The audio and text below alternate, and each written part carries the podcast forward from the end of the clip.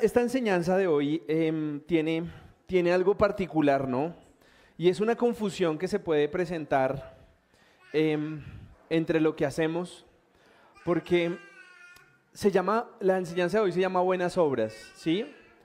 Y la palabra buenas obras puede confundirnos, porque algunas personas dicen, no, es que yo hago buenas obras y por eso soy bueno. Algunos comienzan a hacer cara de puchero, pero no, está bien, hay algunas personas que, que lo entienden así. Pero hoy vamos a estudiar eh, Santiago y Santiago nos habla del tema. ¿Qué es lo que quiero que hoy comencemos a confrontarnos un poquito? Eh, la salvación nuestra no es por obras. Si usted me dice, no, es que yo he sido bueno con muchas personas, es que yo he dado muchos mercados, es que yo he pagado muchas becas, es que yo he alimentado a mucha gente que lo necesite y por eso voy a ir al cielo, yo quiero ser muy concreto con usted y decirle, venga, su salvación no es por las cosas buenas que usted haga. Nosotros hemos sido creados por Dios para hacer buenas cosas y ahí es donde esto se pone interesante. Pero quiero arrancar diciéndole que si usted por algún momento dice, ah, no, es que yo soy bueno porque yo le doy a mi mamá, a mi papá, a un necesitado, venga, no se engañe, la verdad, por favor, no se engañe y escuche lo que hoy tenemos para usted. Las obras son cosas que Dios creó de antemano que, nosotros íbamos a poder hacer. Pero muchos de nosotros hemos pensado que eh, al ver que las personas abusan de la buena fe que tenemos, de la forma de ayudar a otros, porque eh, algunos han visto documentales en donde se encuentra fácilmente que, mm, que un hombre vive de las limosnas, que tiene tres casas, eh, que hay personas que pasan como si estuvieran eh, inválidos, como si estuvieran en una silla de ruedas, y mucha gente ha perdido la sensibilidad para poder ayudar a las personas. Inmediatamente lo que se piensa es, eso es mentira, eso es, un, em, eso es un embuste, y muchos de nosotros hemos sido cauterizados, y escuche bien la palabra cauterizarse, es que usted como que tiene ahí una cicatriz y ya después de eso no siente. Entonces hay personas que pueden ver un niño en un andén, una señora en la calle, y lo primero que piensan es, ah, eso le pasa por bruta, porque no planifica. Y yo digo, ¿dónde quedó la sensibilidad de, los seguidores de Jesucristo al ver que hay una persona en necesidad? Y lo peor es que eh, puede ser mentira, yo no le digo que no, o sea, hay muchos estudios documentales que nos llevan a que hay gente que abusa, abusa de esa buena fe que nosotros podemos tener. Pero ¿quién te dijo a ti que porque haya una población de mentirosos nosotros tenemos que dejar de ayudar o dejamos de servirle a las personas que puedan llegar a tener una necesidad. Hoy estamos en un mundo egoísta, un mundo que busca y te dice prioriza lo tuyo desde que tú estés bien, desde que tú tengas cupo, desde que tú tengas cómo moverte, lo que le esté pasando a los demás, no importa. Y lo peor es que eso ha sucedido hasta en los hogares, ¿no? Hay hogares en los que no se preocupan el uno por el otro, sino cada uno dice, no, eh, yo estoy bien, yo, yo gano lo suficiente, mira usted qué hace, economías divididas, economías donde eh, hay regalos para uno, pero el otro no tiene ni siquiera para poder cubrir sus gastos. Y ese es un corazón de egoísmo que hoy estamos viendo en nuestra sociedad, en nuestras familias. Siempre vemos a uno, a una persona de la familia que de pronto necesita ayuda y, dejamos de ayudarlo, dejamos de ayudarlo porque decimos, ah, pero es que siempre toca ayudarlo. Pero ¿quién te ha dicho a ti que tú estás solo para ayudar una vez? Y voy a, voy a colocar un ejemplo muy práctico. Cuando, cuando uno anda criando niños de esta edad, ¿cuántas veces usted tiene que limpiarlo porque se ensucia la ropa? Las que han sido mamás dos años, tres años que toca andar con una muda de ropa en la pañalera porque le da uno un tetero y le da uno una compota y... Y en casos como mi esposa que no podía verlo medio sucio porque quería cambiarlo, peor. Entonces, cosas que uno ve. Miren lo que tenemos para estudiar hoy. Vamos a estudiar Santiago capítulo 2, versículos 14 al 22. Es algo bien bonito, lo voy a leer para que iniciemos y luego lo desglosemos. Y arranca diciendo de forma concreta la fe sin obras es muerta. Hermanos míos, ¿de qué aprovechará si alguno dice que tiene fe y no tiene obras? ¿Podrá la fe salvarle? Si un hermano o una hermana están desnudos y tienen necesidad de mantenimiento de cada día, y alguno de vosotros le dice, id en paz, calentados y saciados, pero no les dais las cosas que, que son necesarias para el cuerpo, ¿de qué aprovecha? Así también la fe, si no tiene obras, es muerta en sí misma. Pero alguno dirá, tú tienes fe y yo tengo obras. Muéstrame tu fe sin obras y yo te mostraré mi fe, mi fe por mis obras. Tú crees que Dios es uno, bien haces. También los demonios creen y tiemblan. Mas quieren, mas quieren saber, hombre vano, que la fe sin obras es muerta. ¿No fue justificada por las obras Abraham nuestro padre cuando ofreció a su hijo Isaac sobre el altar? ¿No ves que la fe actúa justamente con sus obras y que la fe se perfeccionó por las obras y se cumplió? La escritura dice, Abraham creyó a Dios y le fue contado por justicia y fue llamado amigo de Dios. Vosotros veis, pues, que el hombre es justificado por las obras y no solamente por la fe. Asimismo, también Rabab, la ramera, no fue justificada por las obras cuando recibió a los mensajeros y los envió por otro camino. Porque como el cuerpo sin espíritu está muerto, así también la fe sin obras está muerta. Y yo quiero ser muy claro y muy concreto en este mensaje hoy. Acuérdenme de que le pongamos un tapete a esto que mire que, que, baila por todo lado. A mí me fascina el versículo 15 y yo quiero que lo vuelvas a proyectar. El versículo 15 es tremenda levantada que nos pega.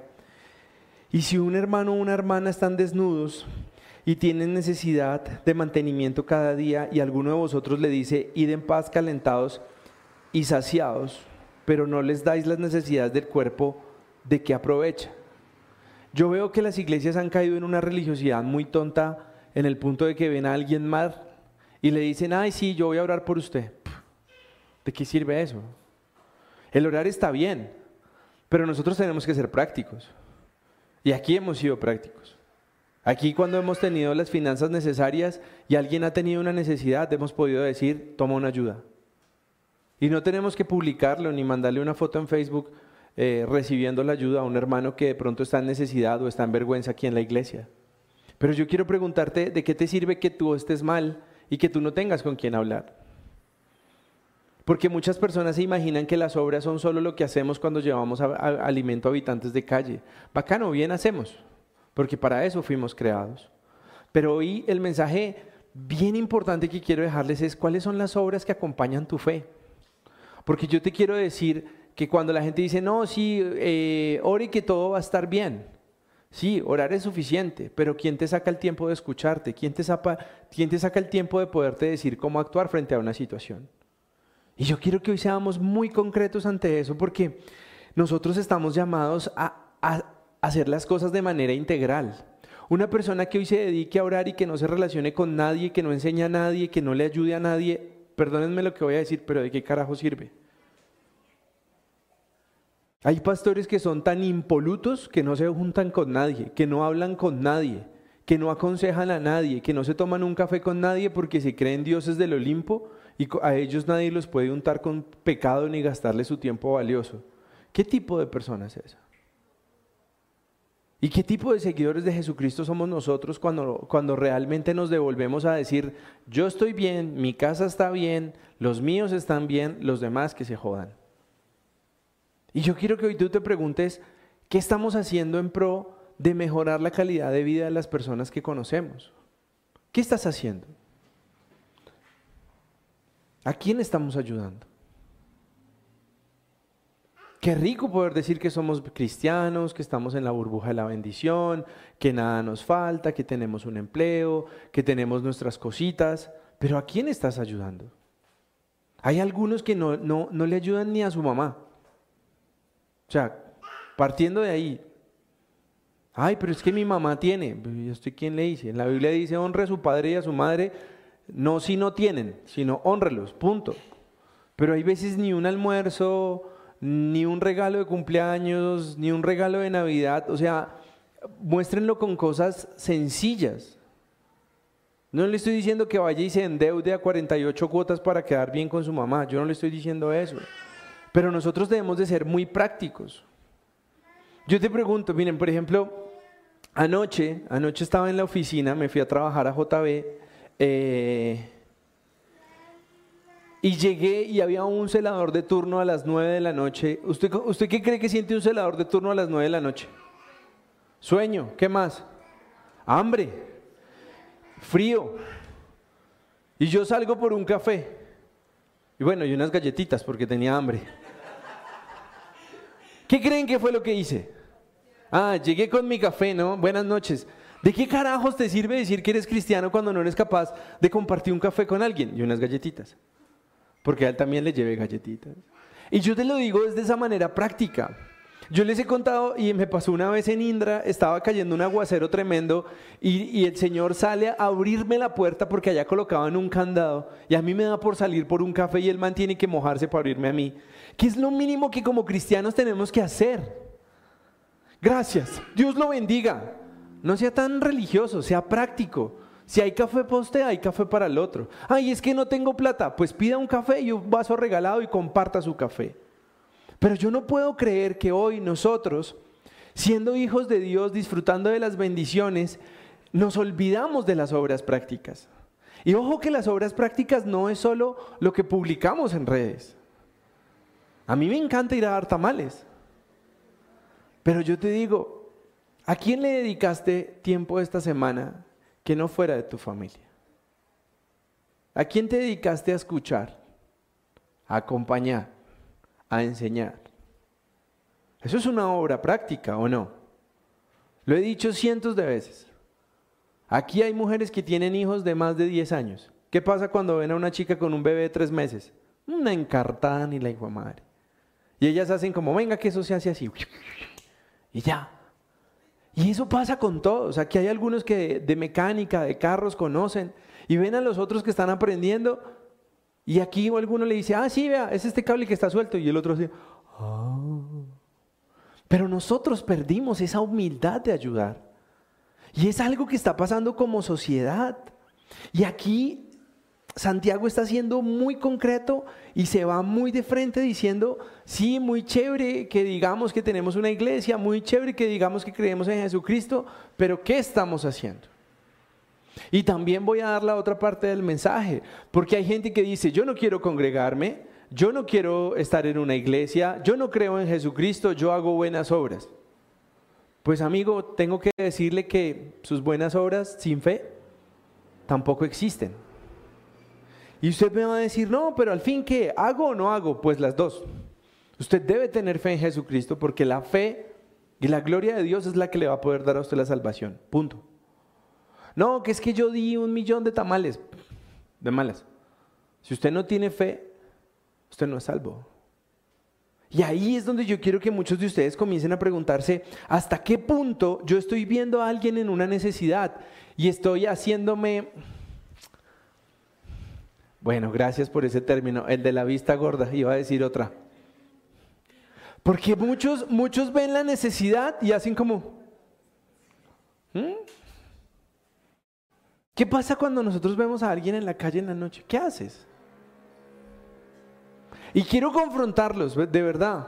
Si alguno está pensando, pues dígame usted lo que hace, no me voy a poner aquí a decirle lo que yo hago. Pero los que han andado conmigo saben lo que yo hago. Entonces yo quiero que usted se pregunte y sea muy práctico.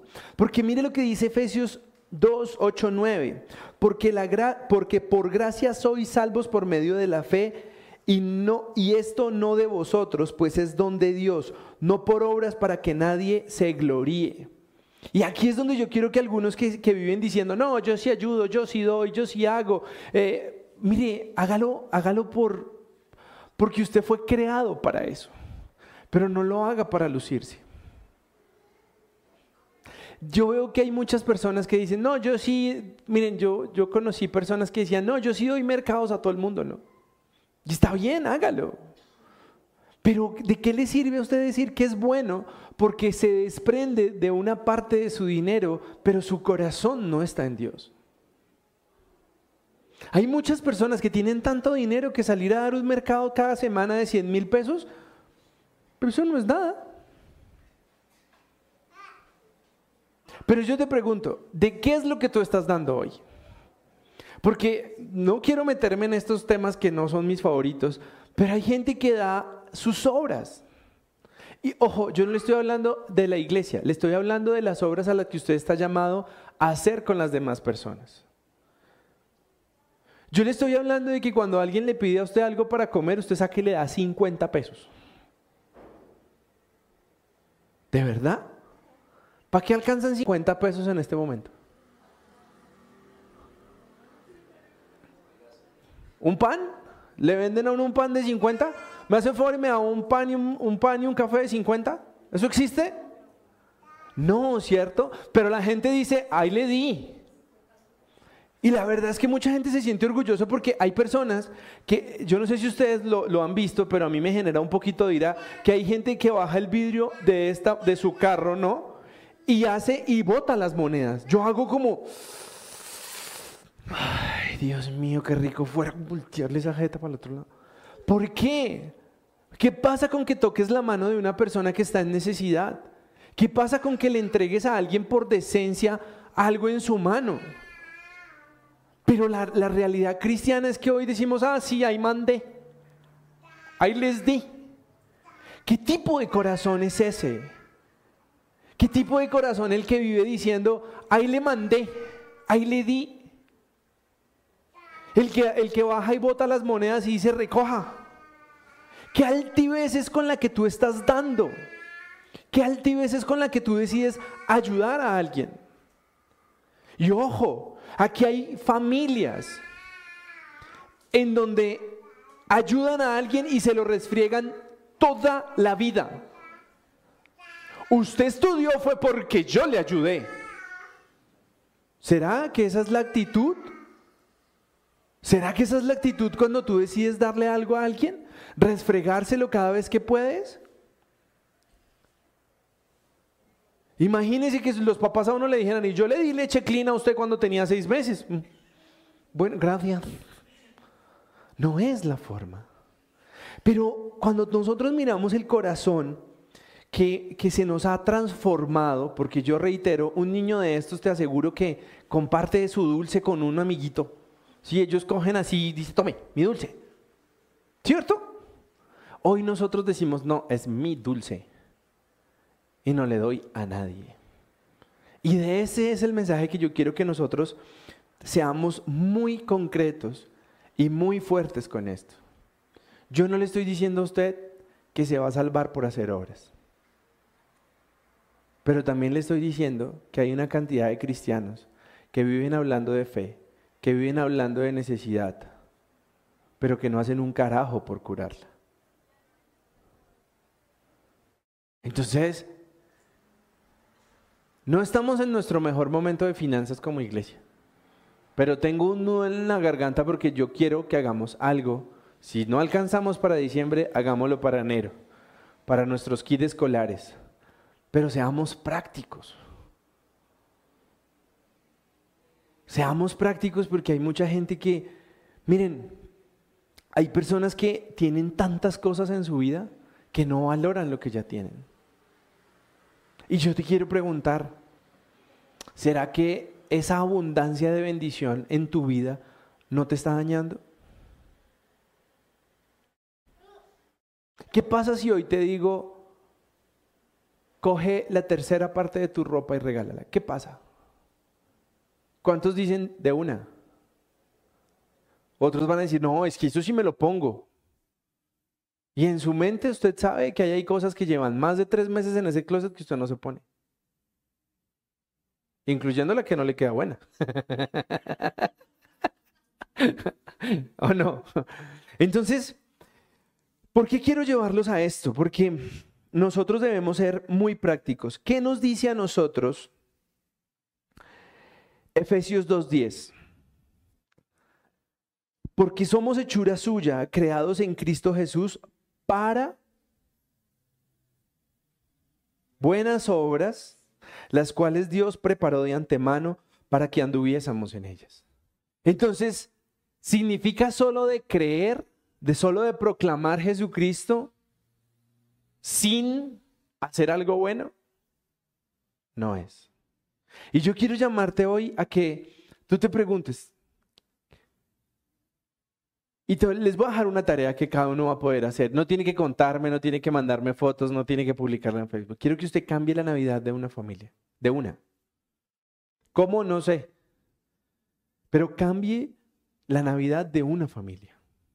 ¿Cómo lo va a hacer? No sé. Pero le voy a dar ideas. Si en esa familia hay un niño chiquito, un regalo a ese niño puede ser una bendición. Si es una familia que no tiene una cena para Navidad, usted puede cambiar la Navidad de esa familia dándole algo de comer. Es posible que su tiempo a esa familia sea una bendición. Pero no dejen de estar pensando que como yo estoy bien, el resto de la gente no importa. Porque este mundo que se ha vuelto tan parcializado es porque hoy dejamos de ver la necesidad del otro. Hoy solo veo en que yo estoy bien, yo tengo para mí, yo me visto bien, yo como bien, mi casa está bien y los demás están bien. ¡Hmm! Allá verán. No es. Y quiero que, que revisen algo tan práctico como lo que nos dice aquí. Gálatas 5:6 de la Reina Valera. Porque en Cristo Jesús ni la circuncisión vale algo, ni la incircuncisión, sino la fe que obra por el amor. Y ojo que esto es vital. Voy a hacer un ejercicio con esta hojita. Si yo cojo esta hojita, la doblo y decido regalársela a él de esta manera, ¿con qué actitud lo hice? Con respeto. Ahora si yo cojo y... Tome hermano, agradezca que le ayudo. ¿Cuál es la diferencia? Algunos querían madrearme. ¿Ah? ¿Ven la diferencia? Hay los, que, los que bajan el vidrio así y tiran las monedas ¿Cuáles fueron? El de tome chino. Pero el que saca el tiempo, lo prepara y lo lleva a la persona que lo necesita. Ahí está la diferencia. Y yo quiero que hoy, miren, yo sé que aquí hay corazones generosos y aquí hay corazones que creen en Dios. O sea que no me voy a eh, detener en eso. Pero yo quiero llevarlos más a esa la actitud con la que amamos a las personas. Porque obras buenas vamos a poder hacer muchas les aseguro. Algo tan práctico como que yo les dijera, vamos a comprarles todo algo ahorita. Vamos a hacerlo con amor y vamos a mejorar su venta así. Eso es amor, es práctico. Eh, que fulanito está vendiendo buzos, vamos a comprar buzos. Pues lo vamos a bendecir entre todos. ¿O no? Bueno, cuando los traen, porque ya ni traen los buzos, ¿no? Pero bueno. ¿Ven? Entonces, lo que yo quiero llamarlos hoy es a que ustedes se fijen cuál es el amor con el que están haciendo las cosas. Y ojo que aquí voy a hablar mal de esos hombres, por eso me gustan las mujeres. Hay hombres que creen que porque tienen provisión en su casa dicen, ahí está lo del mercado, carajo, no me joda. ¿No? Y entonces hablan en un tonito así muy bravuconcito. Pero yo te pregunto, ¿será que te ves bien? Te ves ridículo cuando haces eso. Te ves un tonto machista en cambio de decir, vamos a hacer mercado. Ustedes pueden creer que mi esposa, esa esposa que tanto me ama, que lleva 20 años al lado mío, le dio por ir a hacer mercado el día del partido de Colombia? No. Yo, yo, yo decía como, esto no me puede estar pasando a mí. Y después del partido de Colombia seguía el de Argentina-Brasil. Y yo en el supermercado empujando el carrito. Y entonces, ¿qué tocó hacer? ¿Qué tocó hacer? Gracias, José. Tú eres de los míos. Pero imagínate yo decirle, porque lo pensé, se los voy a decir realmente lo pensé. Yo vi unas mesitas allá afuera del supermercado y yo dije, yo me quedo viendo aquí el partido y que ella vaya y elija. ¿Qué hubiese pasado? Viviana lo hubiera hecho sin problema. Me hubiera disfrutado el partido. Ahí está. Pero el solo hecho de que tú definas compartir tiempo con alguien, miren, la gente me veía como loco porque yo parecía un zombie. Yo empujaba el carro y cuando yo veía que paraba, echaba algo y yo seguía. Yo quería qué? Ver el partido.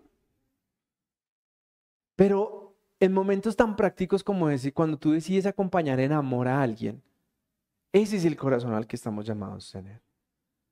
Yo hubiera podido decir, no, no, ¿cómo se te ocurre? Vámonos para la casa. Pero no, adivinen. Sí, dócilmente dominado, dijo, dijo Alejandro Fernández. Pero a eso es que te quiero llamar hoy. A que tú hagas las cosas en tu casa, no, ah, sí, yo soy el proveedor, yo le compré regalo a la suegra. No, hazlo con amor. Hazlo de verdad con cariño hacia las personas. Miren, nosotros llevamos con Viviana en el lugar donde está la oficina, no sé, cinco años. Y el primer año fue muy difícil porque le digo yo, mi amor, compremos unas galletas y unos vinos a todos los, a toda la gente de vigilancia del edificio. Sí, o sea, mucha gente había dicho, hagamos una vaca para darles algo. Sí, nosotros participamos en la vaca, pero yo le decía a ella, mi amor, nosotros tengamos como hábito nosotros darle algo a ellos. Y hacemos su tarjetica personalizada y se lo entregan de JB Soluciones. Son detalles tontos. Pero cuando tú te tomas el tiempo de amar a alguien intencionalmente, no porque me sobra la plata y ahí le mandé, no. El traqueto sáquelo de su vida pero tenga detalles con amor intencional. Cuando usted le trae un café a alguien que está en un turno de noche, nadie lo está viendo.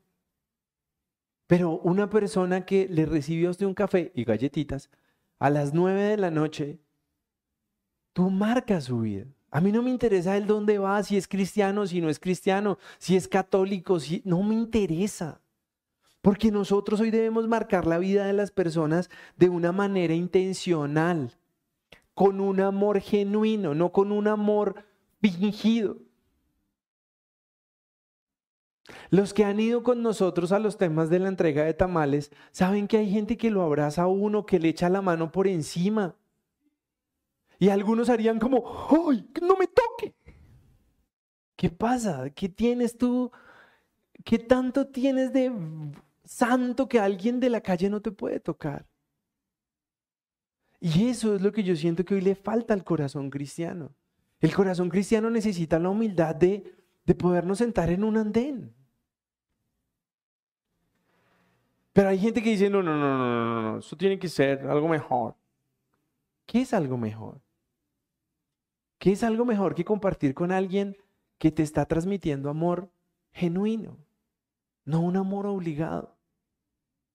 Y yo quiero darles el mensaje hoy y, confrontarlos a que, miren, hagan las cosas que quieran hacer, bendigan a quien quieran bendecir, pero háganlo de una manera muy contundente, muy contundente, porque a mí me da risa cuando la gente dice, no, es que estamos pasando una necesidad. Y el pastor dice, siga orando. Eso fue que hizo algo mal. ¿De qué sirve eso? De nada. ¿Cierto? Pero si tú tienes dos chiquititos o un chiquitito y no hay mercado en tu casa, ¿qué vas a pensar de un pastor que te dice, vamos a orar? Yo le diría tacaño. ¿Cómo le diría? Tacaño. Porque su oración no le cuesta un peso. Y eso es de lo que yo estoy hablando hoy. Que tú tienes que enfocarte a tener fe, sí, y prioridad. Dos, por esa fe vas a hacer obras. Y esas obras las vas a hacer por amor. No con desprecio, no porque me sobra, no porque me toca, no porque tengo que lucirme, no, las vas a hacer por amor. Y entonces todos dicen, oh, sí, amén, hermano, a la lucha. Pero quiero que arranquen a hacer cosas en su casa por amor. Porque muchos no hacen nada en su casa por amor, sino lo hacen obligados. ¿Y de qué te sirve que afuera la gente te dice, oh, sí, distinguidísimo cristiano, hijo de Dios? Y en la casa dicen, uy, este es el Chucky encarnado en patas. Porque la realidad es que el cristianismo nos lleva a mostrarnos buenos, oh, generosos, oh. Pero la realidad es que nuestro corazón no es así. Nuestro corazón está cañito. Uno dice, uy, ¿será que si yo le doy estos 50 mil a este man, ¿con qué como? Pero ahí es cuando se habla de fe. Porque yo te digo una cosa. Vamos a hacer el ejercicio práctico. Nos enteramos de la necesidad de una persona. Ahora, yo no esperen que yo los mantenga, no. A todos los voy a poner a trabajar y les voy a exigir de que sean diligentes. Pero cuando la gente ha venido a mí con un problema, los hemos ayudado. ¿Cierto? Pero imagínense dos cosas. ¿Pago el arriendo o ayudo a una familia? Soy el pastor. Entonces, ¿pago el arriendo de aquí o ayudo a una familia? ¿Cuál hago primero? La familia. ¿Por qué? Si yo voy a dudar de que para pagar un arriendo voy a dejar aguantando hambre una familia, ¿de qué me sirve decir que tengo fe? Ay, pastor, entonces vamos a mantener a todo el mundo y no paguemos el arriendo. A ver, ¿ah? No. Quiero que me entiendan lo que les estoy diciendo. Hay pasos de fe que nosotros damos en la vida. Hay pasos de fe de decir, yo prefiero ayudar a esta persona y miro después qué hago. Ay, no, es que me compré un, un carro nuevo y es por fe. Ay, no, yo pendejo tampoco. Pero lo que quiero es que usted entienda que muchas veces cuando Dios ve ese corazón de que usted se está desprendiendo de algo que posiblemente usted necesita, ahí es donde Dios dice, todo bien que yo lo cubro. Pero algunos lo hacen por negocio. Dice, ay, entonces, Señor, yo le di 100 pesos a este hombre, multiplícamelo. ¿Cuál fue el corazón que te, con el que los diste? Con, un interesado se veye de cómo voy yo, dónde están mis regalías, multiplícame a la ofrendita. Ese no es el corazón que necesitamos. Y por eso yo hoy siento que mucha gente se acerca al cristianismo de manera equivocada. Yo recuerdo mucho un hombre que, un día lo mandaron a preguntarme qué, qué, había hecho yo para arreglar mis finanzas. Y yo le dije, no, pues hermano, yo fui claro, yo comencé a entender quién era mi proveedor y tomé algunas acciones en mi vida. Y entonces la siguiente pregunta de esa persona me dijo, ¿y qué pasa si yo doy el 20? Le dije, yo no sé. No sé. A mí me funcionó con el 10. Pero ¿te dan cuenta que había en el corazón de ese hombre? Uy, ¿cómo hago para que me llegue más billete? No es la forma. Lo mismo, si tú vas a salir a darle un alimento a una persona y vas y se lo tiras. Ay, no, es que está ahí en la calle. ¿Qué pasa que está en la calle? Nosotros hemos llevado tamales a gente que está dentro de un carro en marihuana y se lo dejamos ahí para que al otro día tenga algo que comer. Ay, pero ¿cómo se le ocurre? Sí, Ah, bueno, a algunos les dimos cinco porque se cambiaban la chaqueta y nos vieron la cara de pendejos, pero lo seguimos haciendo con un corazón lindo. Entonces, ¿qué quiero hoy de ustedes? Que se revisen con qué motivación y con qué corazón están haciendo las obras. ¿Cuál es el que yo quisiera? No me diga que voy a ser salvo por obras. No, usted va a ser salvo por fe. Pero por fe usted va a hacer obras, las cuales usted fue llamado de antemano para hacerlas. ¿Y pero qué falta? Esas obras, ¿cómo deben de ser? De corazón. Eso significa con el grado de altivez tirando la ayuda desde carros así, botando tamales para todo lado. No, eso no es lo que quiero. Y miren, el Antiguo Testamento nos trae un pasaje fuerte, que yo creo que es de las cosas más difíciles. Abraham lo llama el padre de la fe. ¿Por qué? Porque no podía tener hijos, ¿cierto? Pero cuando tuvo hijos, Dios le dice, ve y los sacrificas en un monte. ¿Se acuerdan? Y eso yo creo que la gente que está llegando y que no conoce el cristianismo dice, oh, ¿cómo así? Pero, ¿será que nosotros tenemos esa misma fe?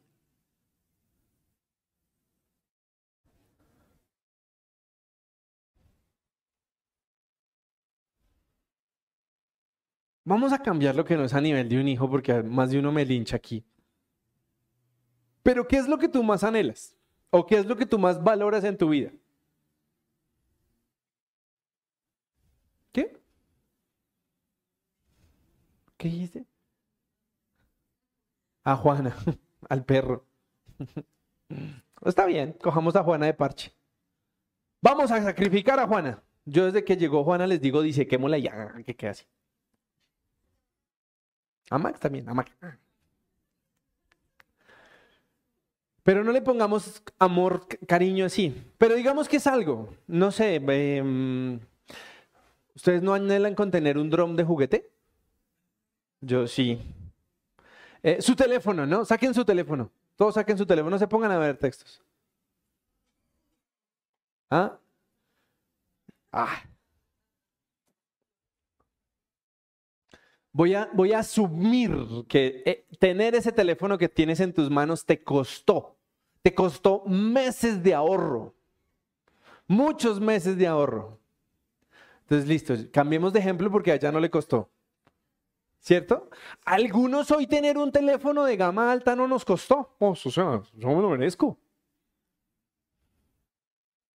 ¿Qué otro ejemplo ponemos? El carro, bien. Algunos dicen, no, mi carro, mi carro, eso es el juguete. Sí, yo, yo lo pienso así, mi juguete, no quisiera venderlo. Pero ¿qué pasa si toca venderlo? ¿Me voy a aferrar a él? Hay ciertas casas donde eso ya, ya le han matado a uno todos los anhelos. No voy a decir más. Miren, quiero llevarlos a este punto práctico. Los que tenemos un hijo y los que hemos anhelado un hijo, imagínense que Dios te ponga ese mensaje de ir y sacrificarlo, como era en el Antiguo Testamento. Viejo, alguien que usted ha visto crecer, alguien que usted sabe sus sonrisas de niño y que un momento a otro Dios le diga, hey, ven, me lo entregas en sacrificio.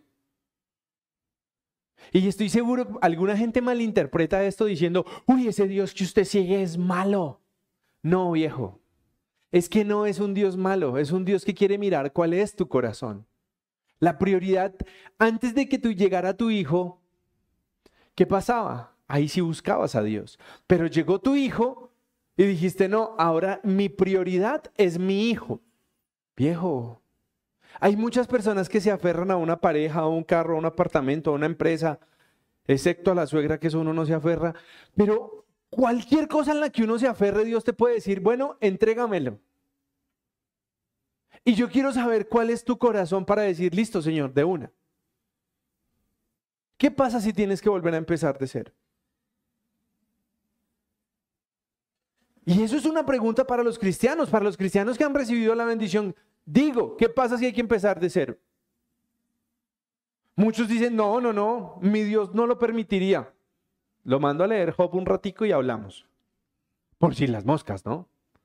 Pero yo quiero que usted tenga ese corazón, ese mismo corazón.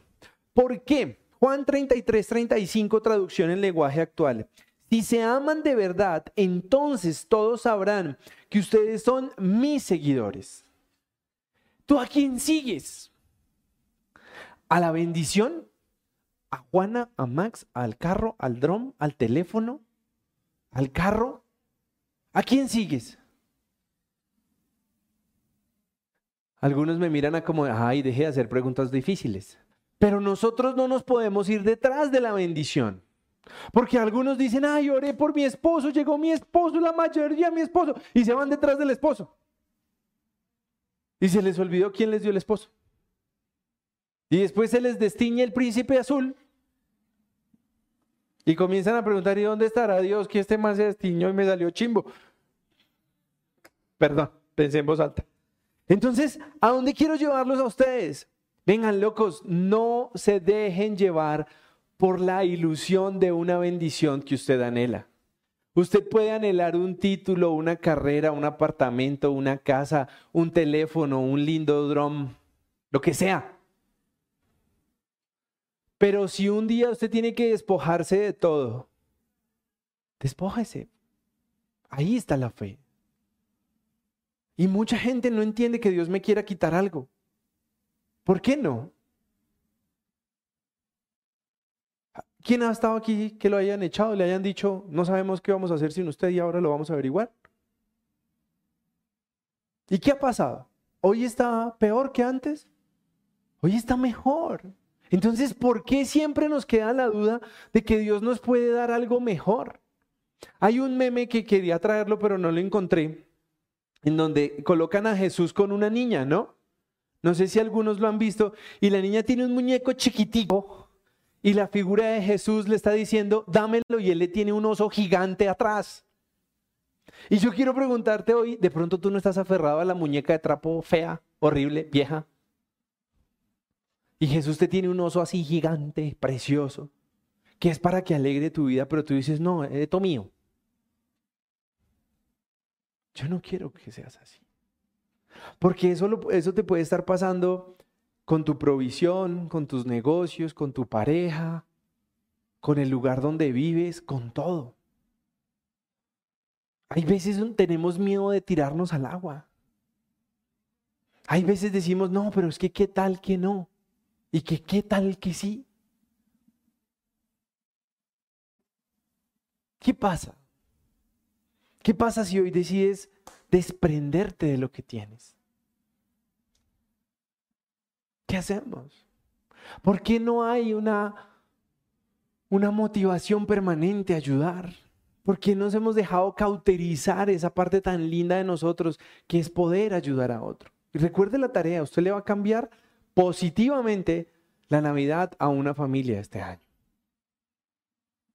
Pero piénselo, hágalo de forma intencional para que lo haga con amor. No para decir, ah, sí, ahí le mandé. Porque hoy la provisión hace falta, yo no voy a decir que no. Pero hoy hace falta que nosotros podamos transmitir amor. Esa es, miren, esa es. Adivinen qué piensa la niña. Ay, ¿por qué me va a quitar mi oso chiquito? ¿Y qué pensamos muchos de nosotros cuando decimos, pero ¿por qué me toca vender el carro? Ay, es que yo quería ese trabajo. ¿Qué pasa? Somos esta niña chiquita y Jesús diciendo, hermano, ¿que ¿dónde va a parquear lo que le voy a dar si este está mejor? ¿O no? Eso, eso hace parte de lo que hemos vivido. Cuando hemos tenido necesidad en la vida, creemos que no podemos volver atrás y no, no, ¿qué tal? ¿Y qué pasa si sí? ¿Qué pasa si volvemos a empezar?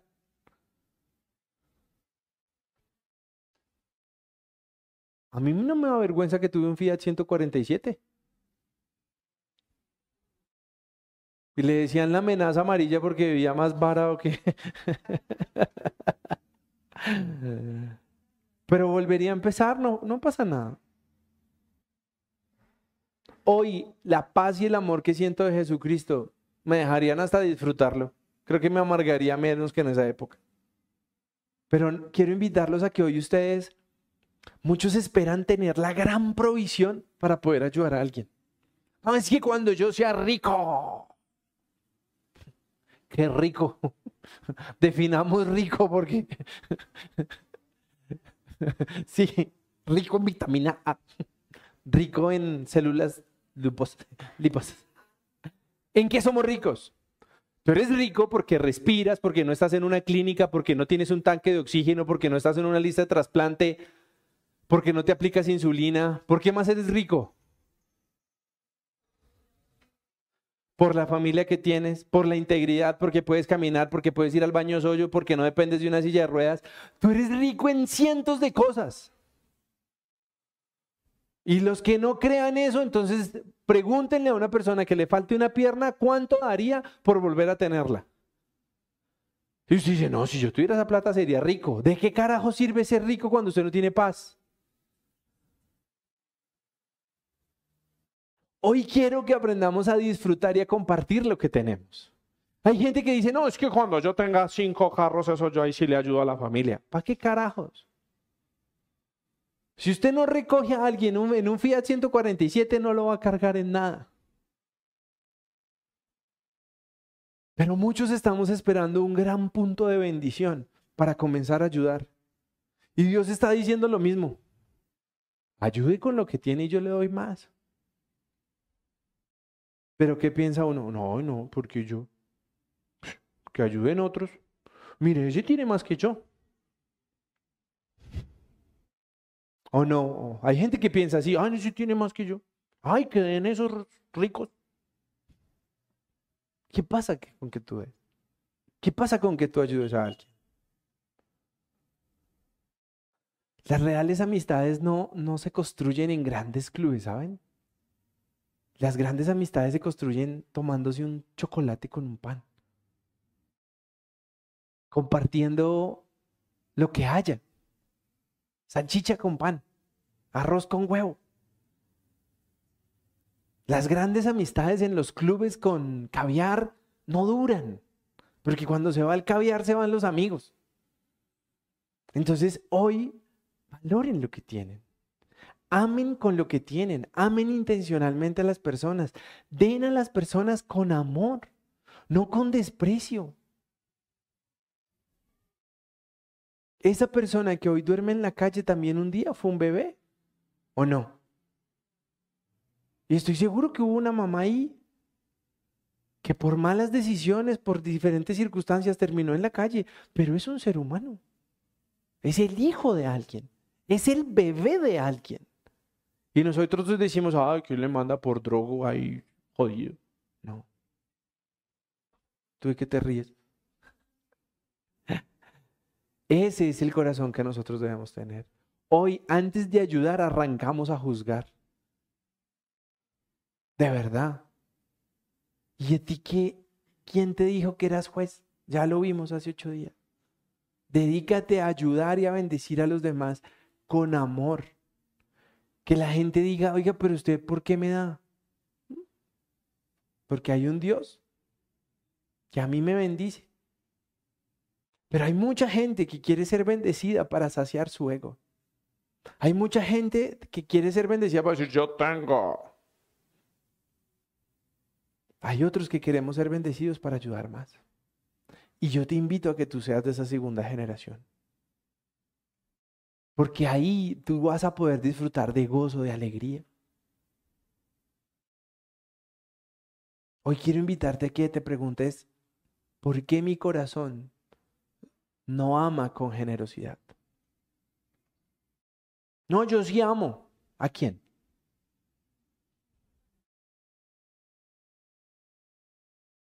A mi mamá, a mi papá. Entonces lo paso por prueba de fuego. ¿Y qué le dio de cumpleaños? Ay, nada. Tacaño. Práctico. No, es que no necesita. Tacaño. Porque usted debe honrar a sus padres. Punto. Ah, pero es que mi papá, su papá nada, honrelo, punto. Pero es que mi mamá, honrelo, punto.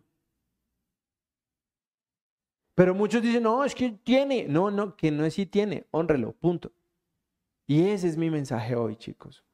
Qué rico que seamos cristianos. Bienvenidos a que seamos cristianos. Qué rico estar en la burbuja de la bendición. Qué rico estar en la burbuja de la bendición. Pero nuestra fe nos tiene que motivar a hacer buenas obras. Y esas buenas obras no pueden ser con desprecio hacia la gente. No pueden ser juzgando a la gente, sino tienen que ser con un amor. Porque Jesucristo no murió en la cruz diciendo, ah, eso una mano de pendejos después me van a fallar. Él no dijo eso sino calladito, allá fue.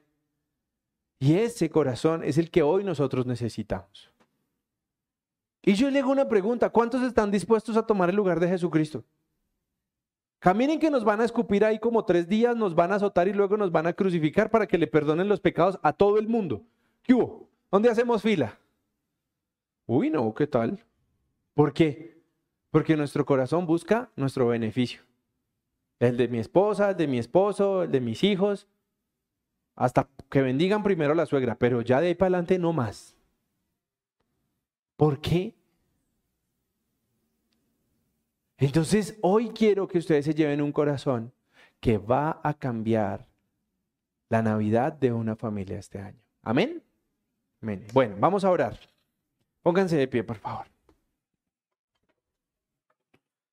Ay, se me olvidaron. Avisos parroquiales. Em, la librería eh, fue repotenciada, recargada. Eh, tienen muchas cositas, tienen hasta velitas muy lindas para que por favor nos apoyen con las compras de la, mm, de la librería. Y dos, los viernes nos estamos reuniendo a orar a las seis de la mañana.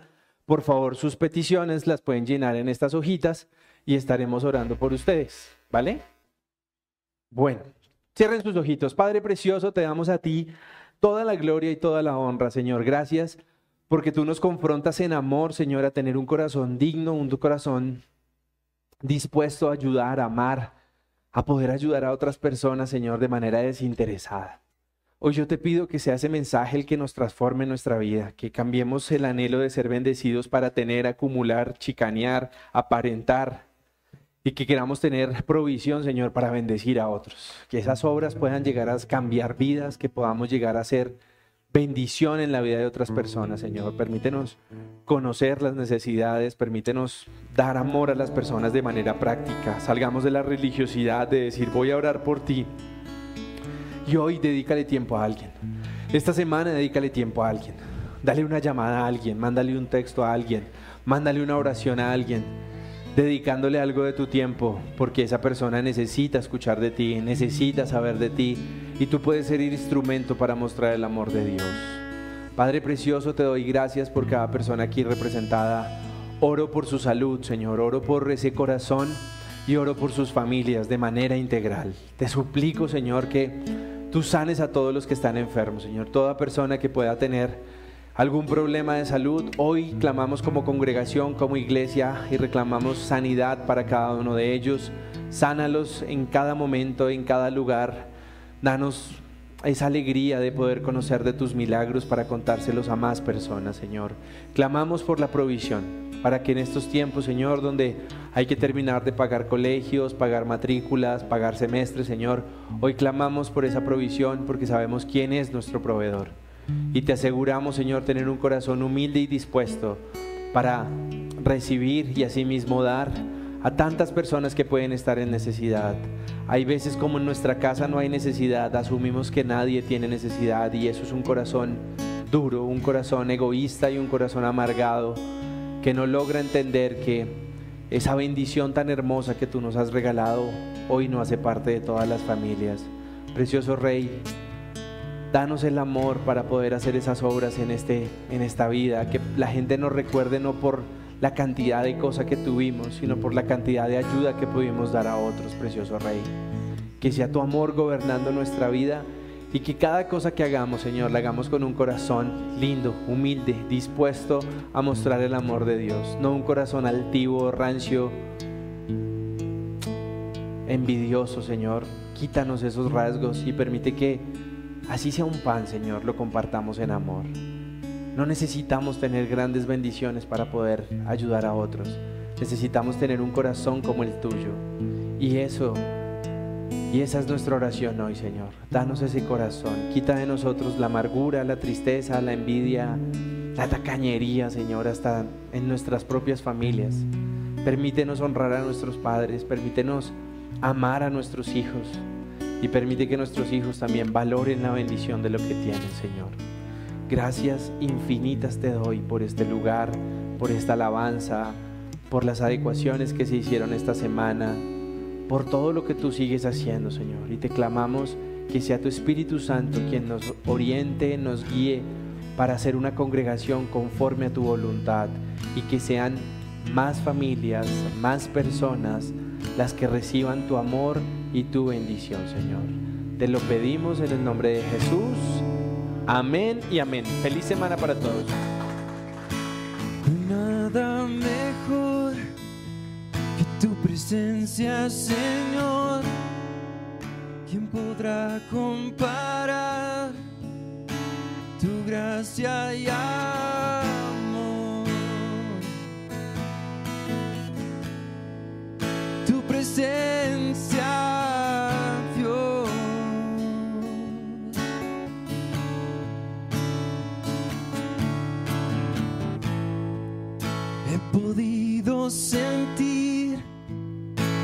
más dulce amor, donde hay libertad y no hay condenación.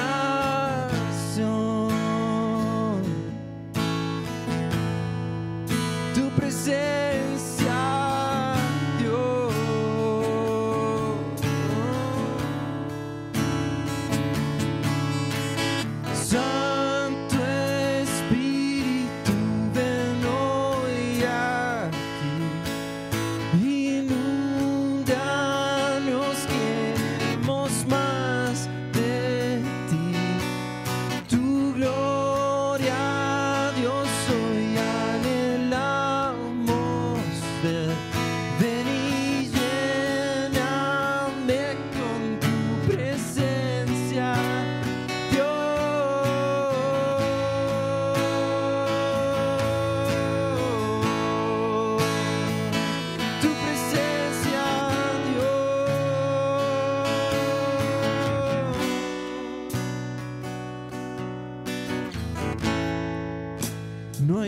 nada mejor que tu presencia.